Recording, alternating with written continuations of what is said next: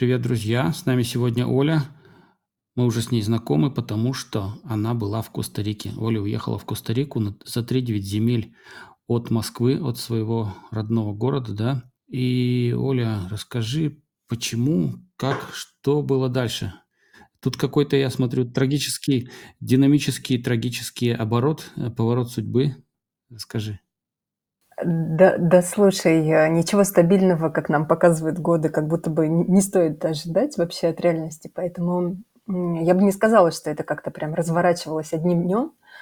А, Мы все время считали финансы наши в Коста-Рике, сколько у нас уходит на все наши затраты. Запустили бизнес оффлайновый с а, продажей и арендой э, электромотоциклов. И тоже считали, считали, считали, и, в общем, насчитали, что, ну, как-то у нас э, совсем плачевные были результаты, что нам, в общем-то, либо надо что-то делать совершенно сверхъестественное, чтобы не растратить просто все сбережения. А, И при этом мы понимаем, что там курс рубля падает, э, наши доходы, они были в рублях, курс колона костариканской валюты, он относительно доллара тоже там порядка на 20% укрепился за год.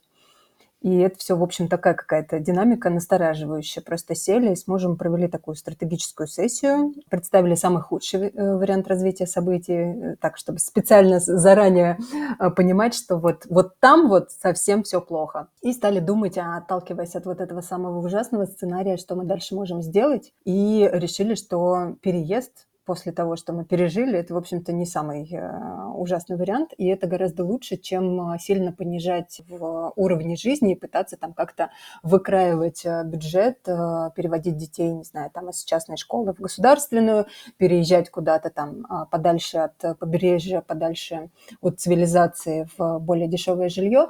В общем, это все нам казалось, что, что это хуже, чем если мы а, посмотрим, какие страны есть еще, где уровень жизни и стоимость э, этой жизни, возможно, значительно меньше. И просто сели и расписали себе несколько направлений, и потом стали просто ресерчить, что есть. Как бы вот если мы поедем в Мексику, то что? Если вот мы будем ходить в такую школу там и жить вот в таком районе и в таком городе, то что? И вот так вот рассматривали несколько направлений и, в общем, сориентировались, что Аргентина, которую мы предварительно тоже рассматривали как место для первой иммиграции, она, в общем, не потеряла очков за этот год. И те опасения, которые у нас были относительно, там, например, экономической ситуации в Аргентине, нам показались сейчас уже и не такими а, устрашающими, с учетом того, что если доходы идут удаленно внешние, то, в общем, нам а, на курс а, местного песа непонятно, как бы, как он на нас влияет, если доходы внешние. В общем, это был, наверное, единственный тогда самый такой яркий аргумент, чтобы не ехать в Аргентину. В общем, мы его как-то внутри проговорили и сказали друг другу, что, наверное, стоит попробовать. В общем, таким образом мы за два месяца свернули нашу программу в Коста-Рике и 1 сентября оказались а, в Буэнос-Айресе, если кратко. Слушай, ну можно вот пару вопросов таких деловых, да? В чем была ошибка, если можно так сказать, да, или в чем был просчет в старте бизнеса? Вас не взлетел бизнес, потому что мало инвестиций или мало оборотки, или что, что там было с этим бизнесом? мгм. Ну вот э, все эти параметры, конечно, лучше мой супруг анализировал, но дело в том, что вот э, потом мы читали, уже знакомились с аналитикой, например, по а, данным по тому, какое количество туристов въехало в 2022-2023 году в Коста-Рику, по загруженности отелей, и как бы выяснилось, что, в общем, то, что у нас э, не очень вышло, это такая глобальная тенденция вообще для страны, в которую гораздо меньше ожидаемого приехало туристов, приехало людей проводить э, отпуска и тратить деньги. То есть загрузка отелей была пониженная, чем обычно в это же самое время, там, в, в другие годы. И, в общем, там любые а, проекты, которые а, были связаны с гостеприимством, они тоже не, не взлетели или там позакрывались. И в этом смысле, скорее всего, ну вот, а, как сказать, некоторые были ожидания, они не оправдались. Ну и плюс у нас все-таки ограниченное количество денег было, поэтому нам, например, ждать еще год на то, чтобы там как-то сформируется сарафанное радио, люди начнут пользоваться, там как-то рассказывать, оставлять отзывы, и, и все по вот этому сарафану подтянутся к этому тренду на какие-то модные электромотоциклы, он, в общем, ну, нам показался не- нездоровой такая история, недостаточно безопасной для того, чтобы попробовать. Вот, поэтому, скажем так, Э, ну и плюс вот я сказала, что действительно там курс рубля к доллару плюс курс э, доллара к колонну, это, в общем, тоже такая штука была, которая, с одной стороны, понятно, что мы все ее могли ожидать и ожидаем до сих пор, да, и дальше эту тенденцию, вот, но тем не менее, там, относительно. Конкретных сумм, это, в общем, очень такая весомая история. Да, то есть можно сделать вывод, что такому иммигранту, да, каких вот сейчас много, нашему иммигранту есть смысл заниматься только тем бизнесом, который быстро дает результат, да, нет возможности вкладываться в долгие проекты, потому что у всех ограниченные сбережения, с которыми люди едут, да, и нужен угу. результат прямо сейчас, прямо вот угу. через 3-5 месяцев.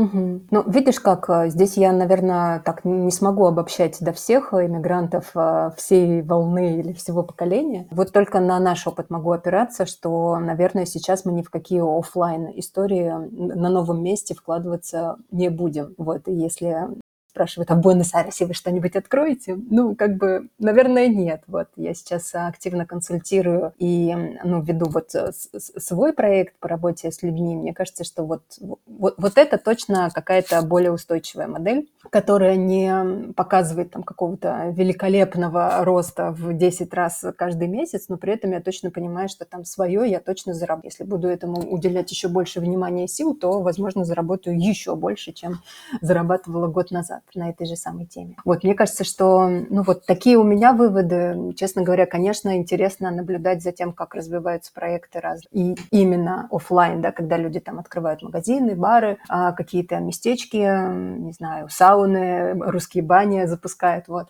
Как у них все это устроено. Ну, вот у нас так, я тоже не могу сказать, что это прям какой-то такой депрессивный сейчас период, просто вот э, сделаны выводы, определенный опыт получен надеюсь, что это там, ну, заплатили деньгами, да, за свой собственный опыт. А часть из них вот еще должна вернуться, потому что там поставка скутеров, которые мы заказали уже летом, точнее, мы ее заказали зимой, но летом она только доехала до Коста-Рики. А мы ее отгрузили партнерам на Карибское побережье. И вот, по идее, сейчас начинается как раз в Коста-Рике сезон. Не с такой скоростью, да, но как, какая-то часть из вложенных средств, она все-таки еще планируем, что вернется. Это как-то обнадеживает.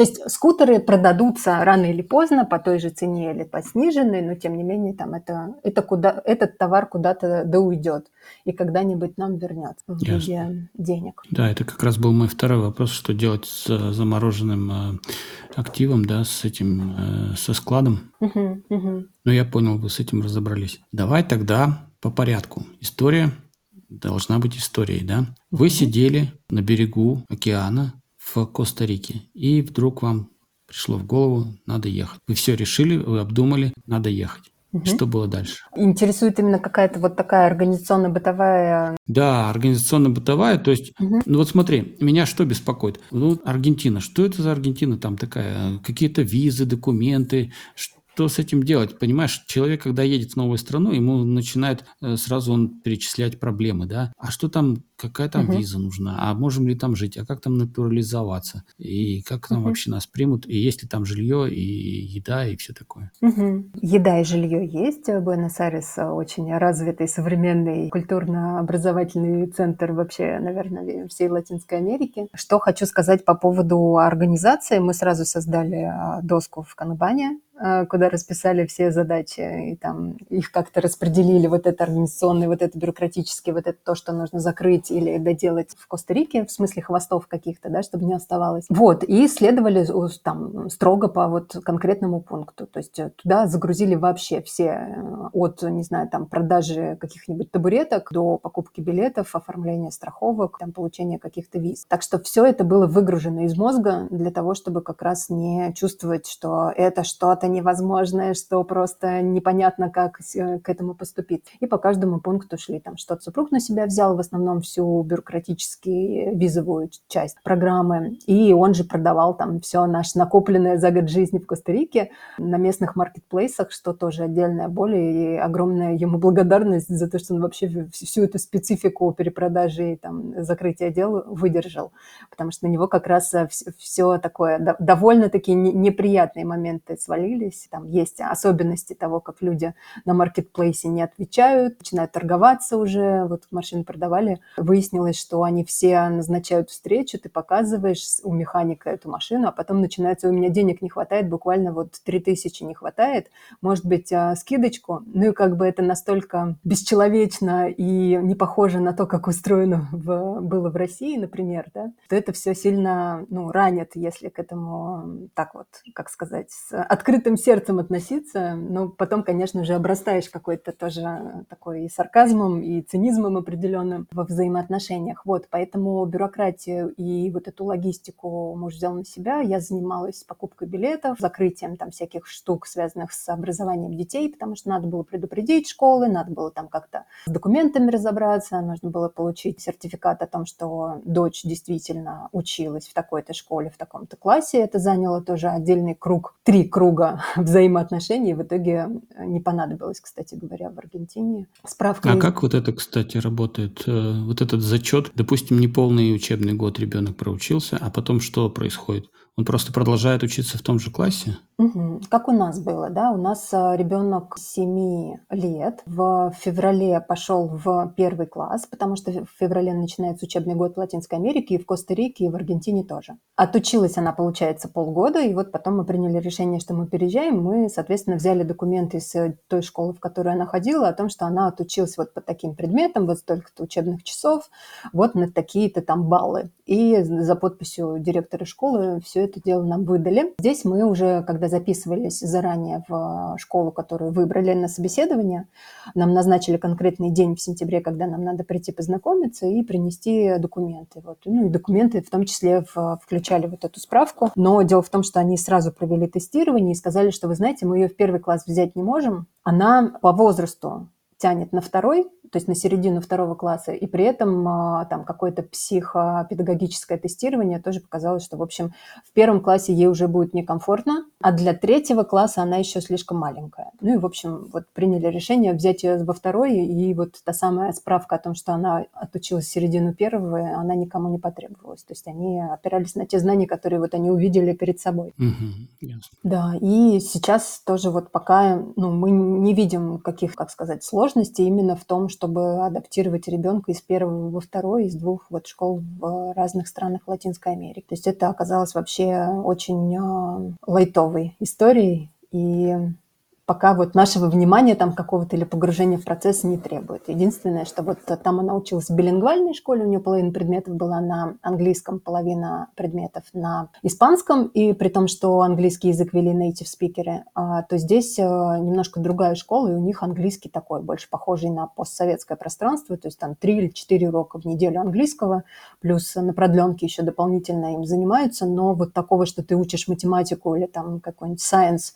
на английском, прямо по англоязычному учебнику и с нейтивом из э, Штатов, такого здесь нет. Поэтому в какой-то момент, конечно, потребуется подтягивать э, именно английский, если мы дальше хотим его сохранить на том уровне, на котором она за полгода разговорилась. А она прямо прямо поддерживала любые беседы с любыми представителями англоговорящих стран без каких-то стеснений. Круто, круто. То есть, если говорить о школах, то немножко есть э, потеря да, в качестве. Дело в том, что у нас же еще был э, критерий на то, чтобы у нас э, сильно, как сказать, чтобы нам в Аргентине было дешевле, чем в Коста-Рике. Поэтому мы здесь, признаюсь честно, нашли школу чуть-чуть попроще. Потому что если, скорее всего, идти сюда тоже в какие-то билингвальные проекты, где вот прямо ведется образование там по американской или по английской модели, то там была бы немножко другая стоимость. Сейчас у нас выходит в три раза дешевле, чем в Коста-Рике. Мы платили за образовательные услуги, за садик и за, и за школу. Да, ощутимо, ощутимая экономия. Значит, с бумагами вы разобрались, да? А как вы выбирали город и где жить, квартиру? Большое русскоязычное комьюнити в Буэнос-Айресе. А, мы еще наводили справки про города, в которых живут знакомые или знакомые знакомых, в том числе вот э, с несколькими семьями в Аргентине мы тоже познакомились, э, не в Аргентине, в Коста-Рике познакомились с несколькими аргентинцами, и у них тоже наводили справки активно про те города, из которых они, либо где у них был опыт проживания. Вот. Ну и как-то мы поняли, что даже несмотря там на столичные цены, нам все-таки Буэнос-Айрес по карману. И, наверное, мы хотим именно в столице жить чтобы пользоваться всеми благами цивилизации. Как-то вот жизнь в деревне на океане, а до этого три года в Тульской области, они вот, в общем, сейчас маятник качнулся в другую сторону и хочется цивилизации. Поэтому мы выбрали один из трех там самых таких, не знаю, центральных или резидентских, как бы так назвать, районов, э, достаточно безопасных, достаточно популярных среди там туристов и вообще приезжающих а, людей. Вот в Бельграно поселились на Airbnb, я выбрала квартиру. Примерно месяц или полтора я мониторила вообще все телеграм-чаты и весь рынок жилья, и вот как-то я сориентировалась, что вот эта квартира сильно ниже рынка и при этом очень какая-то симпатичная.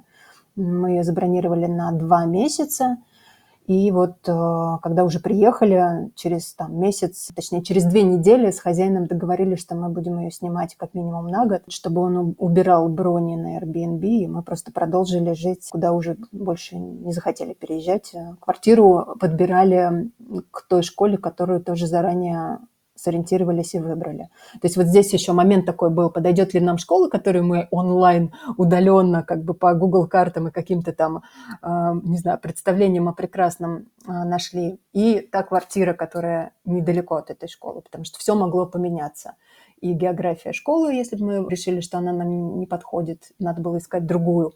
И, соответственно, хотелось найти квартиру так, чтобы можно было пешком ходить. Ну, а удалось э, немножко договориться снизить цену на квартиру? То есть, э, или вы по той же цене, как на Airbnb? Он уступил э, порядка 50, что ли, долларов или 60 долларов в месяц. Ну, мы считаем, что для этого варианта, при том, что сейчас вот я тоже мониторила цены на ноябрь и декабрь, ну, все еще в два раза выросло, потому что здесь начинается летний сезон, видимо, много всяких туристов приезжает э, в Буэнос-Айрес отдыхать на каникулы, а, на Рождество, и там потом, получается, школьные каникулы, которые тоже почти три месяца длятся с 15 декабря до 1 марта здесь. Детские каникулы во всех учреждениях почти. Вот, и, и поэтому мы так поняли, что если мы сейчас начнем в ноябре искать какое-то другое жилье, мы вообще можем не только не выиграть в цене, а сильно просесть. То есть надо отметить, что цены на жилье в Буэнос-Айресе зависят сильно от туристического сезона, даже на долговременную аренду. Да, я тут тоже, наверное, не берусь говорить вообще о всем Буэнос-Айресе. Все-таки это огромный город, много миллионов людей здесь проживает, разные есть совершенно районы. И вот это вот тоже социальная такая разница да, между там условно благоприятным районом и условно рабоче-крестьянским, она просто там в нули может отличаться по стоимости и это могут быть абсолютно соседние друг с другом, например, локации. Просто дорогу переходишь и оказываешься в какой-то другой реальности, и там ты можешь не, там, не за 900, как мы снимаем, а за 300, например, снимать с двумя спальнями. Просто вот за счет района и за счет, может быть, дома и какого-то соседства оно может сильно отличаться. А, но вот в том районе, который я условно туристический и условно очень благополучный, потому что я иногда себя чувствую таким, знаешь, жителем патриарших прудов, если ты понимаешь, о чем речь, потому что все фланируют из кафе в кафе, и вот какой-то такой очень, а, не знаю, респектабельный образ жизни вокруг. Вот. Понимая, что это абсолютно не так вообще в Буэнос-Айресе, а уж тем более во всей Аргентине. Так что здесь тоже надо иметь, иметь это в виду, когда переезжаешь. И какие три пункта тебе сразу бросились в глаза, в чем Аргентина отличается от Коста-Рики? Ох, наверное, это самое любимое сейчас, потому что я даже хотела сделать серию таких микророликов на тему того, что о чем плачут русскоязычные люди, которые приезжают в Аргентину, и о чем совершенно не будут плакать люди, которые сначала пожили в Коста-Рике, а потом приехали в Аргентину. Здесь все супер четко, по-деловому и обязательно вот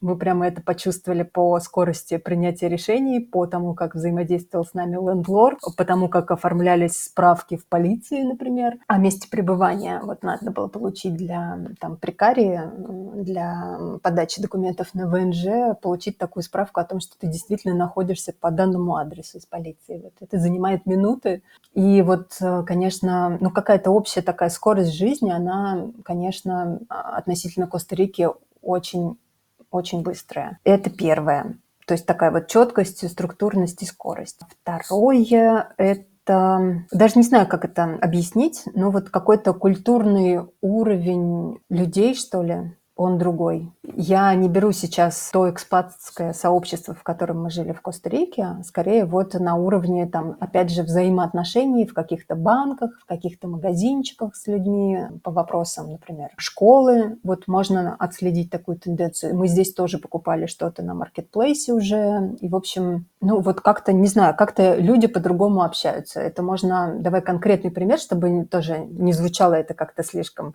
а, не знаю, как будто бы я тут, да, людей э, сравниваю по какому-то там уровню образования, но вот просто то, как люди, например, в мессенджерах отвечают, оно сильно а, отличается от того, как нам отвечали в Коста-Рике. То есть там, если ты задаешь два вопроса подряд в одном сообщении, то ты либо не получаешь вообще ответа на свой вопрос, либо от, получаешь ответ на последний вопрос, который вот как бы вот после него уже ничего не стоит, и люди только на это отвечают. Это такая особенность. Ничего невозможно сделать. Мы в какой-то момент стали подстраиваться и просто задаешь один вопрос, получаешь ответ ответ. Если не получаешь ответ, напоминаешь, чтобы тебе, ты ждешь ответа, пожалуйста, отвечайте. Они отвечают, и потом ты задаешь следующий вопрос. То есть вот эта вот способность удерживать а, какую-то последовательность действий в, вот при коммуникации, она, конечно, там немножко проседала. Здесь как-то вот, не знаю, ну просто вот, вот какие-то, возможно, это тоже какой-то такой столичный, может быть, флер, да, что люди более быстрые, более структурные, но вот это то, что нам очень понравилось. Что еще?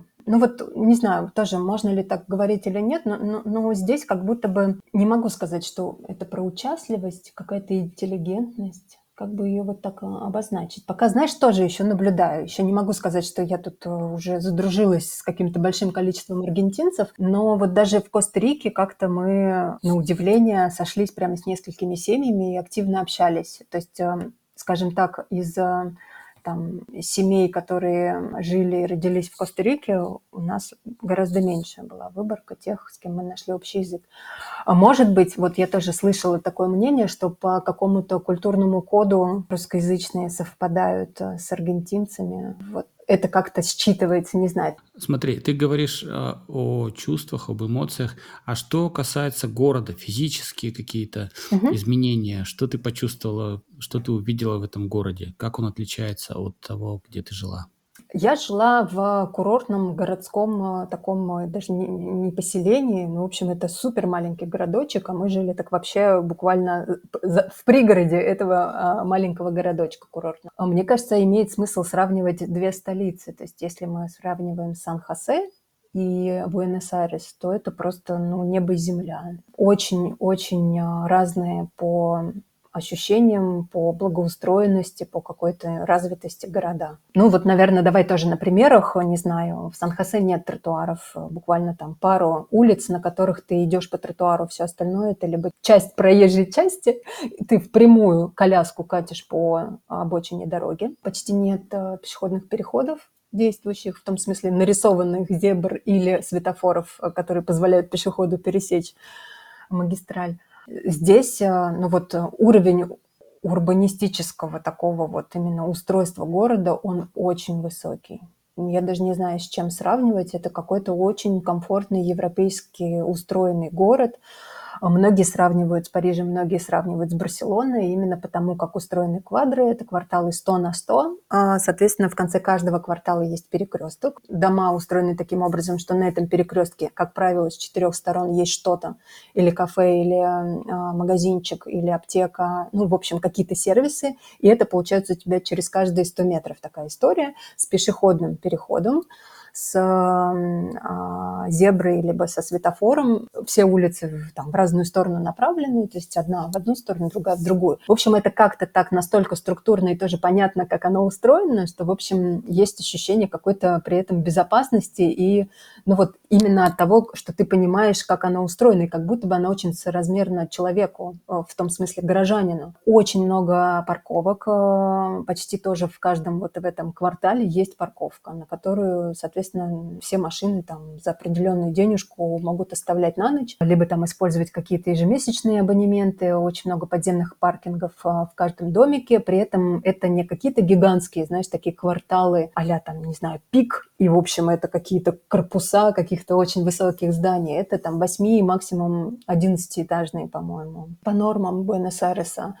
а, дома, чаще всего вообще 2-3 этажа. И, в общем, ты в в этом всем себя очень чувствуешь, э, не знаю, ну, вот каким-то, как сказать, активным участником этого городского процесса, этой городской жизни. При этом классно работающий общественный транспорт, чего тоже не было в Коста-Рике были только рейсовые автобусы, насколько я помню, и там даже нет поездов сейчас, а, которые там между городами, например, бы работали вот только на рейсовых автобусах, ну, либо на такси, Uber или там в своем автомобиле можно было перемещаться, или на электромотоцикле, да, вот, то здесь а, очень классный общественный транспорт, тоже такой, знаешь, не как говорят в Лос-Анджелесе, да, что зайти страшно, а прямо люди пользуются, автобусами пользуются, это стоит, по-моему, 8 8 рублей в пересчет на российские рублики поездка в транспорте. Вот, в общем, с точки зрения устройства, оно все гораздо на более высоком уровне, чем этого можно было бы ожидать от э,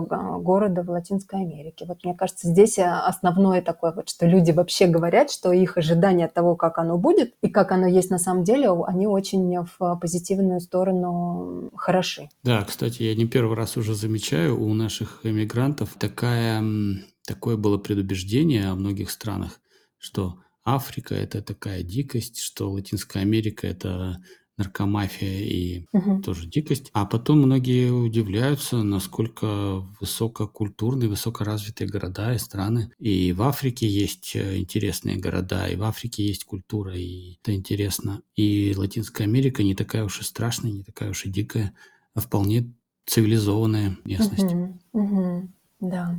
Это вот один из положительных эффектов вот нашей эмиграции в том, что мы начинаем узнавать культуру других стран ближе. И второй эффект – это то, что мы смотрим на себя со стороны, смотрим на Россию со стороны, на себя самих.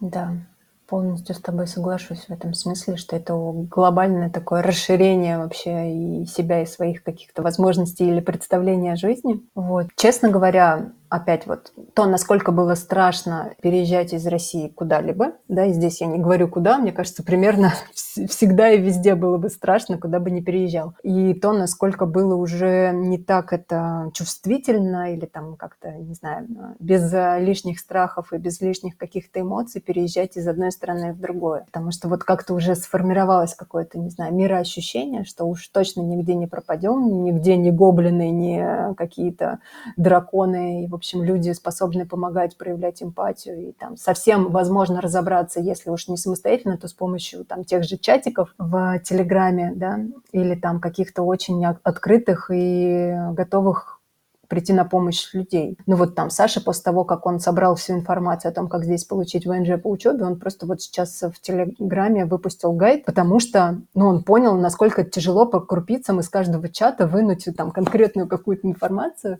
Вот, и что если она лежит в одном месте, пользуйтесь. Точно так же, как мы там воспользовались информацией про визы digital-nomad ов в Аргентине. Какой-то прекрасный человек прямо с каждым скрином, с каждой страницы там нужного департамента департамента сделал подробную методичку, что нужно нажать, что появится в итоге, как оплатить там какую-то пошлину. В общем, это все очень по-человечески, потому что люди это делают не для того, чтобы потом этот гайд продать, а просто потому что хочется уж раз ты потратил время на поиски, чтобы это дальше куда-то ну, передавалось, не, не осталось у меня, как у единственного, кто собрал эту информацию. В общем, мне кажется, что это тоже очень классная тенденция, что многие способны помогать. Вот даже то, как включились аргентинцы, которые нас провожали из Коста-Рики с просто «это моя троюродная тетя, она живет вот недалеко, у нее там у сына обменник, можно там поменять деньги, сходить». Ну, то есть, как бы, вроде бы ты даже без запроса получаешь вот такую какую-то помощь. Не то чтобы там помогите, где взять обменник, а вот люди сами советуют, потому что искренне э, хочется, чтобы все это мягко проходило у тех, кто э, идет по этому кругу после тебя. Вот. Я и про нас говорю, и про тех людей, которые нам тоже приходили на помощь. Да, да. Слушай, хорошо, что там вот это комьюнити, да, это вам очень помогло поначалу. Какой у тебя план? Какую визу? Какая, как натурализация? Ты выбрала Мгм. свою стратегию? Ты выбрала свой а, roadmap? Что ты будешь Мгм, делать дальше? мгм, мгм. В плане легализации, если вопрос об этом, то Да, да, да. то мы получили туристические визы на въезде, это 90 дней, э, сделали там страховку медицинскую на эти 90 дней. По-моему, она распространяется на 45, но тем не менее сейчас мы там уже оформляем медицинскую страховку здесь, э, в Аргентине. И дальше, ну вот супруг этим занимался, он э, поступил в секундарию, а, так как для поступления в вуз нужен очень хороший уровень испанского. У нас не такой хороший уровень испанского. Про себя я вообще молчу. Я тут как э, этот, как вагончик от, от паровоза иду в составе семьи, как бы в составе кейса. Вот. А у супруга все-таки не такой уровень. По-моему, там B, B1, B2 нужен для того, чтобы поступать именно в вузы на обучение. Вот. Поэтому он пошел в старшую школу, она здесь называется секундария.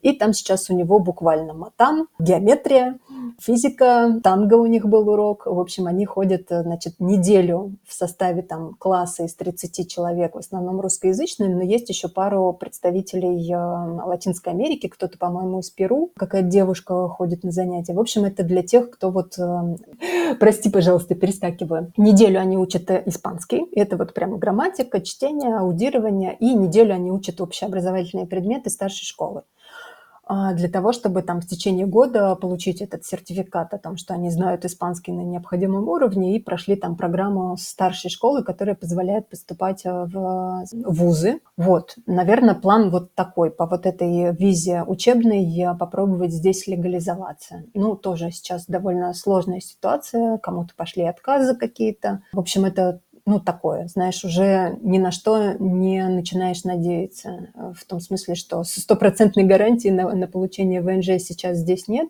Но вот будем смотреть, что дальше, потому что как минимум можно получить, получить э, Digital Nomada, его дают на полгода, и потом еще, кажется, на полгода можно его продлить. А, вот. Через год есть ощущение, что тоже станет чуть-чуть понятнее. То есть вот этот, прости, пожалуйста, горизонт планирования, он а, очень такой нечеткий. Если ты говоришь roadmap, Да. то вот как бы делать возможное в той точке, в которой я нахожусь сейчас, и делать от меня все зависящее. А дальше, ну, будет видно.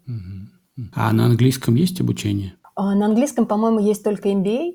Вот. Ну и как бы у нас не было такой амбиции поступить на MBA, здесь ее закончить. Хотя это тоже один из вариантов, кажется, по, по этому типу получения образования тоже дают э, ВНЖ, и потом в течение двух лет ты можешь легализоваться полностью. Да, интересно. Так, хорошо. Испанский вы учите, да? Испанским, кажется, все налаживается.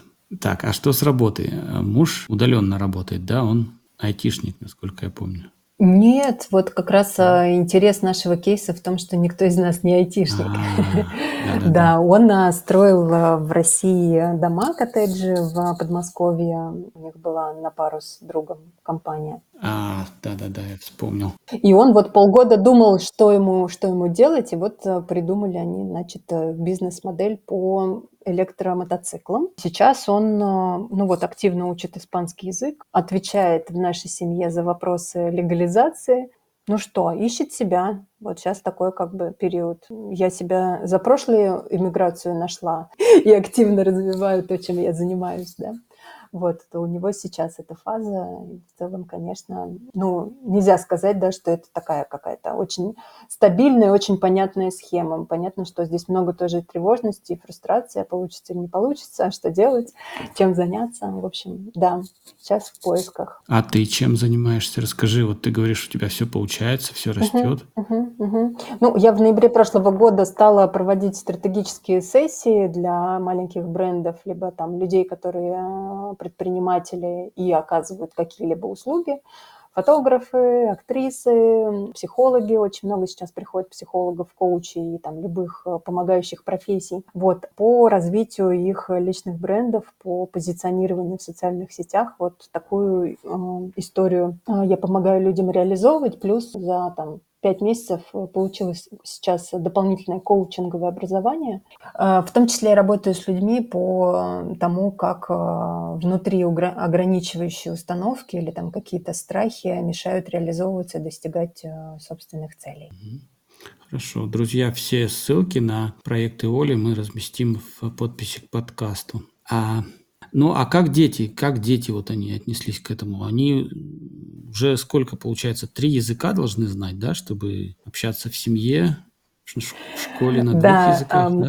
младшему исполнилось 2, он смешно миксует. У него вода- это agua, а вместо чао он говорит bye. И, в общем, ну, понятно, что сейчас, а, английский у него менее, а, используется в активе, потому что в детском саду и в семье мы по-английски не говорим. Вот, а у Веры, у неё прямо 3 п подряд языка, и в том числе, мне кажется, что испанский он скоро займёт чуть ли не давлеющую роль коммуникациях. Вот, в общем, а здесь немножко другое наречие, нежели тот испанский, который использовался в Коста-Рике. Ну, вот как-то, а, во всяком случае, то, как я её спрашиваю, она говорит: "Мне всё понятно, что говорят люди", хотя при этом я вообще ничего не понимаю, потому что они вместо йогурт говорят шогурт. И это А, прямо, них ну, как бы вот совсем эта другая буква буква. J, Да, да? Да, Заменена. хота, она у них, а, двойная L тоже заменяется на такой звук, э, что-то среднее между ш, ж, и поэтому не се llama, а ше llama. Ну да, в общем, это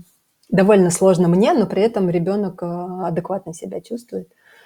А, в целом, мне кажется, что ей довольно здесь комфортно и интересно жить. Тут много детских площадок, парков, каких-то, не знаю, финтифлюшек таких вот, э, чисто детских в виде, не знаю, качелек, каруселек и сахарных ват. Поэтому вчера она говорила о том, что ей очень грустно, что у неё нет друга, вот, что там один-единственный друг, они видятся там раза в 2 недели. Ну, в общем, щас будем немножко как бы вот эту базу мы выровняли. Всё-таки с 1 сентября до 18 октября прошло не так много времени. Вот, поэтому сейчас мы пока базовые какие-то вопросы решали, но вот щас будем активно уже, не знаю, общаться с другими семьями, дружить с детьми, и чтобы как-то плей-дейт какие-то назначать, когда дети, одноклассники приходят к тебе, а потом ты идёшь к ним в гости играть. Ну, в общем, какую-то вот такую штуку социальную будем выстраивать. Пока было немножко не до неё. А куда вообще вы ходите? Куда там можно сходить в Буэнос-Айресе? Что там интересного? Слушай, тут как минимум 4 телеграм-чата, которые всё время вот это чувство фомо во мне вызывают, потому что каждый день что-то происходит. И вот пока единственное, куда я дошла, это в оперу мы сходили. Она длилась 4 часа на итальянском. Ходили на Дон Жуана с подругой, да, а опера была на итальянском. Очень очень хорошее впечатление. Оксюмарон недавно приезжал. Ну, то есть здесь, а, в плане музыкальное, театральное или какая-то, жизнь, а, художественная современного искусства, она очень очень на хорошем уровне. Вопрос только в том, есть ли у тебя силы и время. Ну, вот лично у меня нету. Каждый час расписан, пока дети в саду и школе, а потом это надо отдельная какая-то, как будто бы начинается история с социализацией, на которой тоже нужны физические силы, и вообще моральные идти знакомиться, общаться. Пока вот я в себе такой не раскрыла дополнительные чакры, которая бы отвечала за коммуникацию вне работы. Мне чаще всего хочется просто на травке по полежать, вот, и посмотреть, как, а, не знаю, сосна растёт. Но в плане многообразия всего, в том числе, э, даже в том русскоязычном комьюнити, которое есть, ты просто вот будешь ходить с с коворкинга на какой-нибудь нетворкинг, из нетворкинга на детские занятия с художниками, а потом идти на какую-нибудь игру. И, в общем, ну, а если ещё подключить все испаноязычные мероприятия, в том числе мирового уровня, то, мне кажется, можно только этим, в принципе, заниматься. То есть в плане разнообразия здесь, конечно, очень много всего. Вопрос именно в времени и в силах. Без испанского можно прожить в Буэнос-Айресе? Ну, здесь никто не говорит по-английски. Ну, вот прямо вчера я была в одном из, а, коворкинге, он работает на 3 страны Латинской Америки. Вот там девушка на ресепшене говорила по-английски, и она очень охотно переключилась. И вот иногда могут переключить в каком-нибудь колл-центре банка, например, на англоговорящего специалиста. Коста-Рике говорил каждый второй на английском. Здесь, конечно, вот, ну, как сказать, приходится скрипеть мозгами и вспоминать, а, фразы на испанском, либо там как-то договариваться на языке жестов. Но мне кажется, что если есть какая-то цель или задача донести информацию, то ты её сможешь донести даже невербально. Вот, вопрос именно в мотивации. Поэтому люди очень открытые и доброжелательные, и даже если ты говоришь очень плохо или не совсем понятно, они всё равно войдут в положение и как-то помогут, объяснят дорогу и там что-то тебе подскажут в магазине, что делать. Вот, поэтому, не знаю, здесь, мне кажется, вопрос именно в, ну, в том, как ты, как сказать, стесняешься ли ты того уровня испанского, который у тебя есть? Мешает ли тебе знание о том, насколько ты знаешь испанский э, в коммуникации? Вот. Мне не мешает, э, потому что я знаю, что я очень не очень на нем разговариваю, но тем не менее всего, что мне необходимо, каким-то образом получить возможно. Угу. Окей. Так, тогда расскажи мне о своих планах, о своих перспективах. Что ты думаешь, что ты планируешь делать дальше? Будешь ли ты запускать новые проекты? Будешь ли ты развивать э, имеющийся проект э, и жить только на нем? Что муж думает делать дальше? Угу. Пока затрудняюсь. Вот мне кажется, что несмотря на то, что переезд прошел довольно легко, но вот в плане того, насколько я ресурсно себя ощущаю или нет, я все-таки чувствую, что это ну, большое было вложение такое, опять перемещение, опять, э, не знаю, установление какой-то там ритма, рутины и организации всех процессов, что прямо сейчас вот я дальше нескольких месяцев вообще не мыслю. Я точно знаю, что я буду продолжать свой собственный проект. Точно знаю, что я пойду в, больше в групповую работу. Сейчас как раз э, прохожу обучение на тему э, работы с группами, и это то, что меня очень сильно вдохновляет и поддерживает. Вот, поэтому я точно знаю, что этим я буду заниматься. А дальше, мне кажется, покажет время, политическая ситуация, не знаю, экономика всех процессов. Через неделю в Аргентине выборы. И, в общем, там тоже довольно непонятно, потому что мы приезжали полтора месяца назад, песо был 640, сейчас он 1040 к одному доллару. И, в общем, люди, которые приезжали в феврале 22 говорят о том, что песо был 240 к одному доллару. То есть вот можно понять, да, в пять раз за, за там, полтора года. В общем, как оно будет развиваться, тоже не очень понятно. Я здесь уже, как сказать, не испытываю каких-то иллюзий, что все будет стабильно и ничего никуда не изменится. Есть смысл поработать над экономикой страны, да? Да. Такая инфляция, да. которая давно уже, давно уже в развитых странах такой инфляции нет. Правительство и экономисты научились справляться с инфляцией. Если делать все грамотно по современным понятиям, то все будет хорошо. В Аргентине, Аргентина известна тем, что она постоянно какие-то эксперименты с экономикой ставит, скатываясь от э, какого-то тоталитаризма к популизму, к социализму, социализму. и так далее. И сейчас, я, насколько я понимаю, там а, популистический социализм, да, какой-то, что все типа для людей, но по факту получается, что страдает в итоге экономика, и вот эта высоченная, огромная инфляция – это результат вот такой не очень удачной экономической политики. Да, все правильно ты говоришь. Вообще вот мне любопытно, знаешь, что само ощущение от города, то есть у тебя сложилось ощущение, что он такой весь упорядоченный, да, весь квадратно-перпендикулярный. Слушай, он очень красивый, при том, что вот он упорядоченный, там понятно, что есть какая-то структура у всего этого, и есть люди, которые думали над организацией этого города и тем, как это будет устроено. Мне кажется, в этом тоже есть много уважения к пространству и к людям, которые живут. А при этом это очень-очень красивый э, город, э, и то, насколько здесь разные, при этом какая-то очень гармонично встроенная архитектура, потому что очень много частных домов, и они все в разной стилистике, но все вместе это вот прямо, не знаю, вот я полтора месяца хожу каждый день, и я полтора месяца хожу и восхищаюсь тем, что я вижу. После Коста-Рики, где все очень-очень страшное, вот прямо страшное, найти какое-то красивое здание, это вот просто, не знаю, там их, наверное, по пальцам можно пересчитать, все остальное просто на каком-то таком уровне художественном, настолько низком. Плюс колючая проволока и какие-то заборы, решетки на всех окнах, включая там пятые этажи. Все это выглядит очень не, как сказать, недружелюбно. Вот, то здесь ты прямо и дышится хорошо, потому что много зеленых деревьев, много платанов, много аллей, много парков, и при этом это очень вот именно за счет малого бизнеса и таких вот местечковых магазинчиков и кафешек, оно все тоже очень такое какое-то, не знаю, и дружелюбное, и при этом организованное хорошо.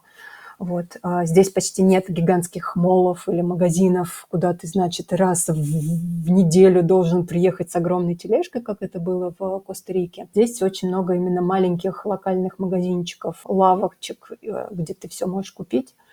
И в этом тоже есть такая какая-то очень такая соразмерная городу и жизни человека в этом городе история. Вот это приятно, не знаю, знать зеленщика, знать бабульчику, которая там продает клубнику. В общем, в этом тоже там, цветами э, дедушки торгуют каждую пятницу на одном и том же перекрестке. В общем, в этом какая-то есть, не знаю, стабильность, что ли, и предсказуемость. Вот от этого тоже как-то хорошо. При том, что город действительно очень интересный. Угу. Мне кажется, ну вот как минимум просто его один раз увидеть, это было бы здорово людям, которым интересно такое.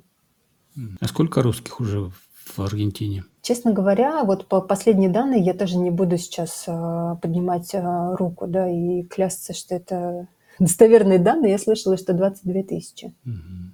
Это При вот, том, что в Коста-Рике было, вот по там, данным, которыми я обладаю, 5 тысяч русских на всю Коста-Рику. Угу, интересно. Интересно. Хорошо. Тогда будем прощаться. Оля, Оля, спасибо тебе. И знаешь что? Я бы хотел услышать продолжение твоей истории, чтобы оно было позитивным, чтобы был виден рост и чтобы все было у вас хорошо. Будет такое предложение, да? Да, Расскажешь? я тебя еще порадую через годик. Хорошо. Кстати, там, там можно родить ребенка и получить гражданство. Ты знаешь об этом? Мы больше не хотим, спасибо. Мы еле вывозим э, этих, что есть. Э, я, я, я больше не хочу так. Понял, понял. Хорошо, вот, да, но, но мы тебя точно удивим еще какой-нибудь страной, поэтому да, мне кажется, да, что давай. прощаться точно не будем. Хорошо, спасибо, Оля, успехов спасибо тебе, тебе, мужу спасибо. и детям. Да, благодарю тебя за, за внимание, за то, что пригласил. Пока. Спасибо. Пока.